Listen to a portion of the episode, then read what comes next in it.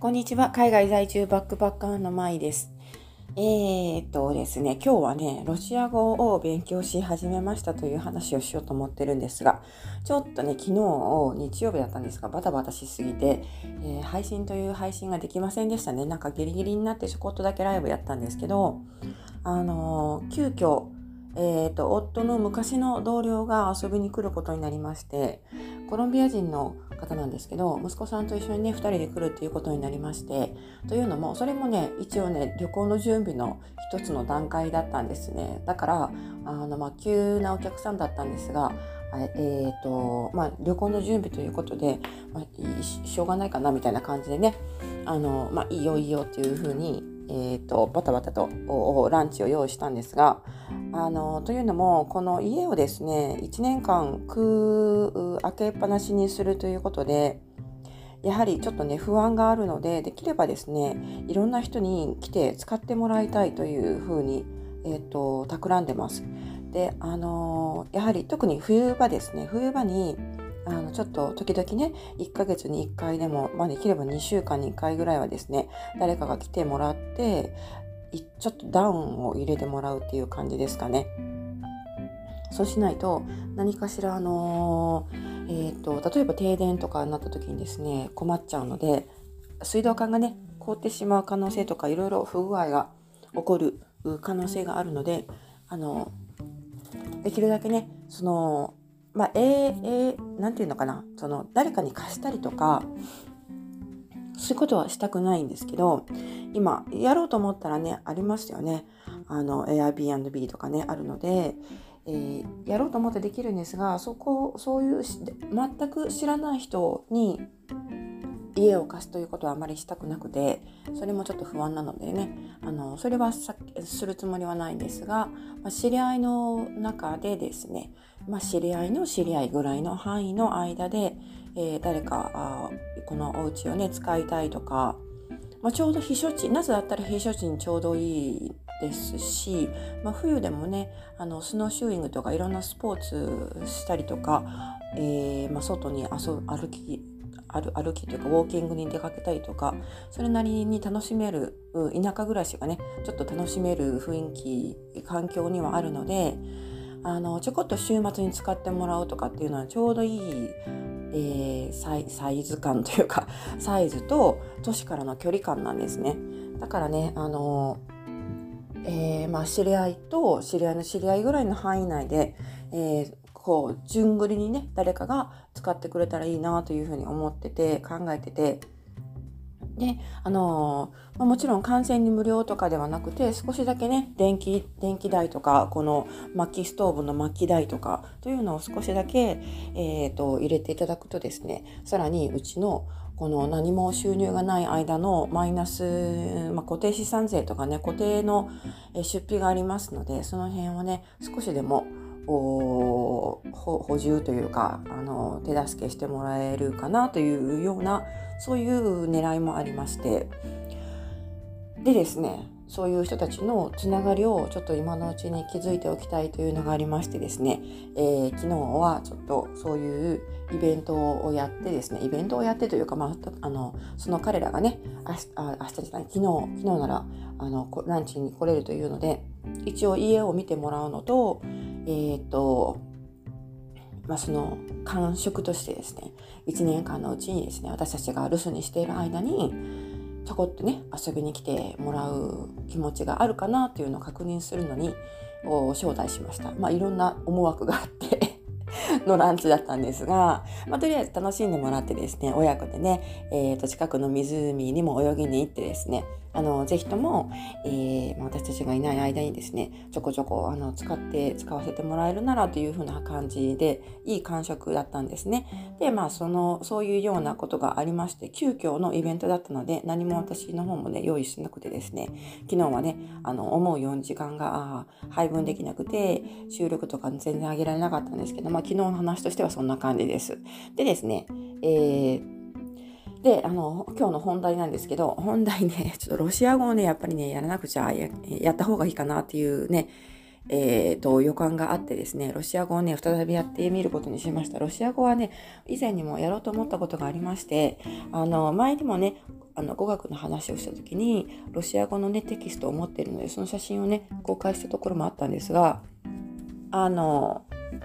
前に挑戦して、やっぱりね、ご存知な方もいると思うんですけど、ロシア語は難しい。難しいです。結構ね、あの切り目文字という、ね、文字を使うんですね。この文字を覚えるのはそれほどハードではないんですけど、そのロシア語はロシア語独特の文法がありまして、まあ、ちょっと日本語とかねあのトルコ語に似てる面もあるんですけど、まあ、とにかく活用がかなり激しいというね名詞の活用が激しいのかな、まあ、動詞の活用はねスペイン語もあのポルトガル語もイタリア語もその辺のねラテン系の言語は、えー、コロコロコロコロ活用しますので、えー、まあ、それはねそれとしていいんですけれども、えー、ロシア語は名詞とかねいろんなああのその他の品詞の単語ですねこれも活用するということでまだ私的にはその文法としてどんな雰囲気の 言語かっていうのをまだね完全に把握できないできてないところがあります。で、えー、まあ、難しいのは分かってるんですけどまあ、そこまでね、えー、文法に正しい文法にガチガチにのロシア語を話さなくてもいいっていうのはある気持ち的にあるので、まあ、そこまでね、あのー、なんていうんですかね、まあ、専門的に学ぶわけじゃないんですけど、旅行でとりあえず、まあ、最最低限の会話ができるようになればいいかなというふうに思ってるんですよね。で、ロシア語というと、まあ、ロシアで話されている言語というふうに解釈されると思うんですが、まあ、ロシア以外にですねたくさんの国で今話されてましてというというかもともとね、えーと、ソビエト連邦ソ連のだった国というのはほとんどの国がまだロシア語を話してますよね。まだというのはおかしいんですけど例えばあのちょっと行く予定にしているというねアルメニアだとかあとはですねあの去年去年一昨年ちょっとその前かなコロナの前ですね。コロナの前にちらっと2週間ほど旅行したベラルーシでもねロシア語が話されてました。そしてああとはですねエストニアだとかあまあ旧ソ連の国々ですね、えー、まあ、ウクライナもそうですしウズベキスタンタジキスタントルクメニスタンとかあの辺もロシア語を話すらしいです。なので ちょうどねこのそろそろそろそろまあ今の私たちの夫婦の会話の中ではですねなんとなくセントラルアジアに、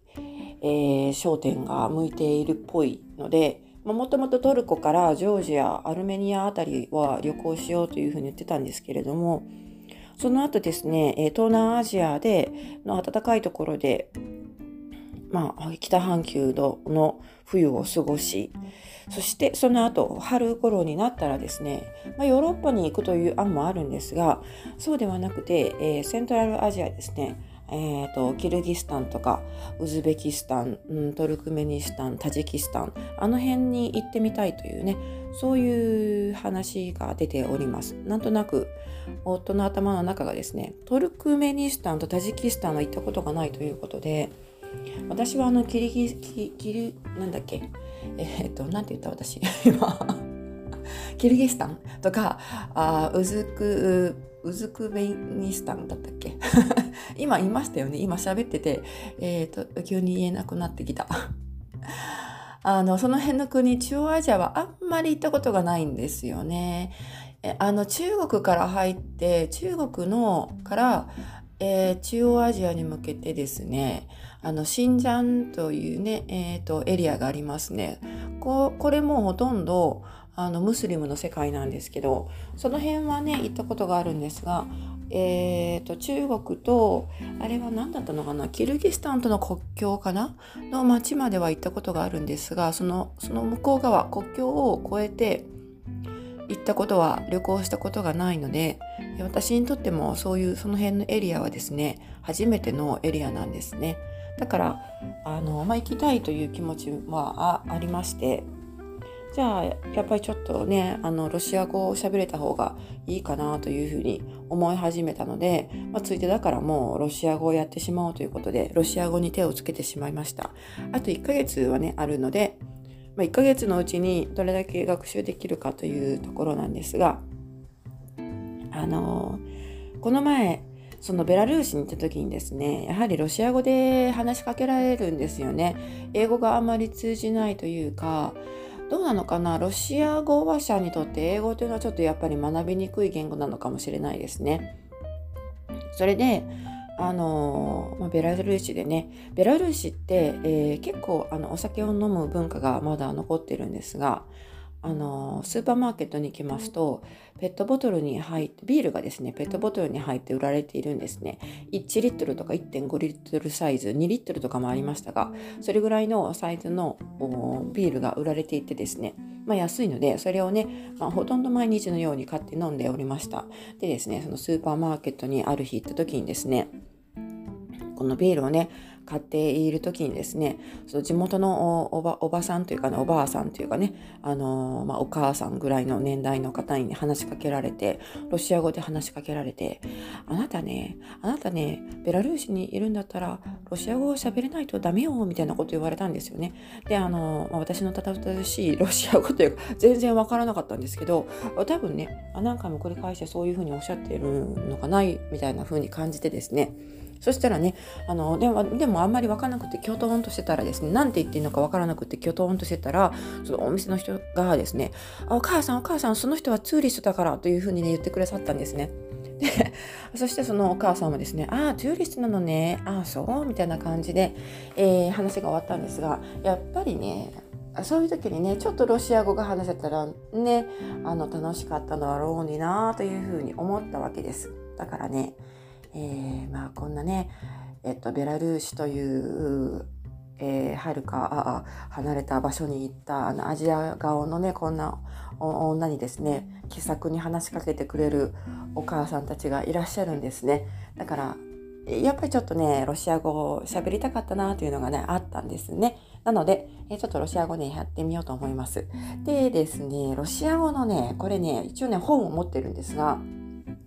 前にあの画像でもお見せしたので、スタンド FM で聞かれてる方もね、えーと、以前のサムネ画像で見ていると思うんですけど、このロシア語の本がですね、ニューエクスプレスという、あの、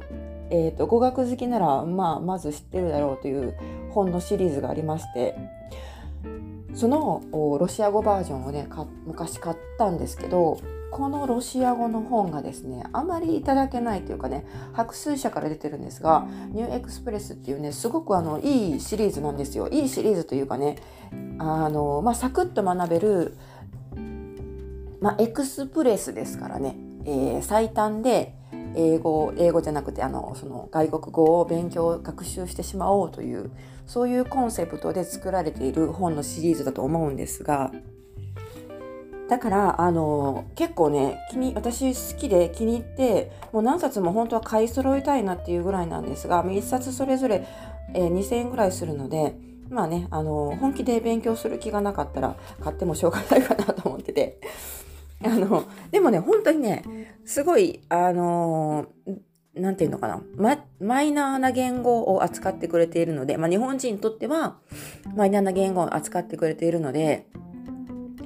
あの他の場所で、えー、テキストが見つからない場合はですねとにかくニューエクスプレスを白水社のニューエクスプレスを見てみるとああったということがねよくありますね。でこのロシア語もですねそのこの、まあ、よくあるえー、旅行会話とかですね、えー、サクッと30例えば30日で学べる旅行会話みたいなそういう本が巷に出回っていると思うんですがそういうのとはまた違って本当にね結構ねアカデミックにちゃんと文法的なことを解説してくれているあの素晴らしいシリーズだと思うんですよ。だからねあのこのシリーズであと他に、えー、なんだっけえー、っとトルコ語とえー、ラオス語と、えー、ブラジルポルトガル語とあと他に今ねこの、まあ、ロシア語と合わせて4冊家にあるんですけど、まあ、以前にですねミャンマー語とか、えー、マレーシア語だったかなその辺の本も買ったことがありまして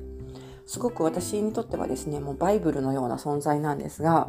でもちょっとこのロシア語はねいただけないかなというかその分かりにくいんですよね。多分ねあのこの本をちょっと執筆された方ニューエクスプレスのロシア語ちょっと愚痴になってしまいますがこのロシア語の本を執筆された方のプロフィールを見ますとですねかなりあの何て言うのかなすごく、えーと、素晴らしい経歴をお持ちの方のようなんですがあのこう言っては申し訳ないんですが結構ちょっとねあの上から目線的な文章とか言い回しが多くてなかなか分かりにくい文法解説もちょっと初心者には分かりにくいかなっていう感じですなんですよね。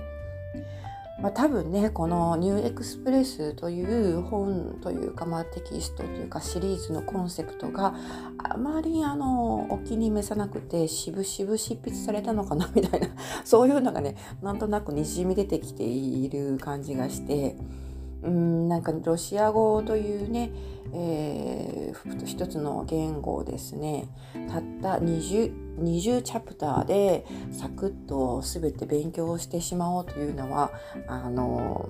虫が良すぎるみたいなそういうのをね感じながら書かれているんじゃないかなっていうのをね、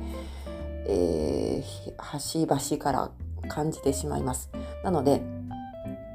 ちょっとこの本はね使いづらいかなというところがあってあだから私多分昔ね一度ロシア語をやろうと思ってあまり気が進まなかったその後ね学習が進まなかったのかなというふうに思い出しました。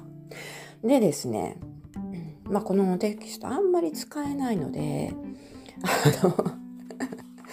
あんまり使えないので、まあ、その辺のね、えー、多分無料素材をねいろいろ集めながらそこら辺で学習しながら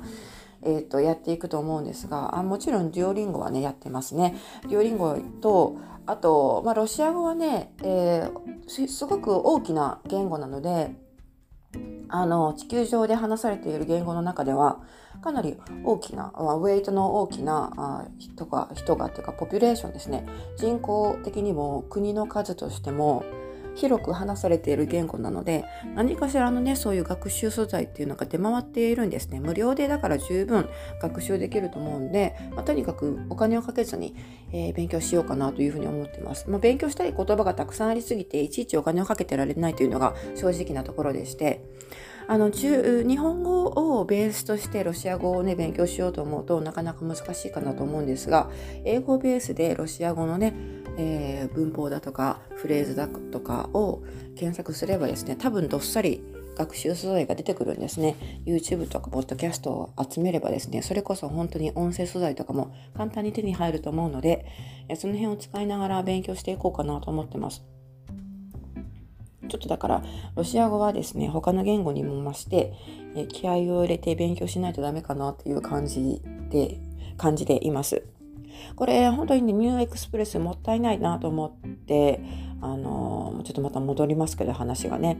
あのトルコ語のね本はねすっごく分かりやすいんですよ。だからこれはあのもう本当にすごく活用してますね。トルコ語と、あ、のブラジルポルトガル語のあの本もですねいいですね。特にあのトルトルコ語はこのニューエクスプレスの本でかなりあの文法を網羅してるというかね感じがありますね。なので、えー、ちょっとトルコ語が良かった分ロシア語のこのニューエクスプレスのテキストにはちょちょっとがっかりという感じなんですよね。まあそう言っても仕方がないんですけど。というわけでロシア語をね今度今度は今度はっていうかこれからはですねロシア語をまあ少しずつ音声のえっとその学習アウトプットとして上げていくことになるかなと思うんですが、えー、まあ、難しい言語というかね難しい言葉ではあるんですが、まあ、学べないことはないということで、えー、やっていきたいと思います手をつけていきたいと思います。はいまあね、まあそういうふうにインターネットを使えばですね、いくらでもただで素晴らしいあの学習素材がね、手に入るといういい時代になりました。はい、だからそれをね十分に有効活用して、えー、学習していきたいと思います。というわけで今日は新しい、えー、新しくもないかもしれませんが あのまたかって感じかもしれませんがとりあえずこの次の今日からの1ヶ月はロシア語とあとはまあやっぱトルコ語をねもうちょっと詰めていきたいなという感じですね。その辺をですね、中心に、えー、やっていきたいと思います。はい。というわけで、まあ、言語とか外国語とかね、海外旅行に興味がない方にとっては、全然、あの、全くもって退屈な話になるかもしれませんが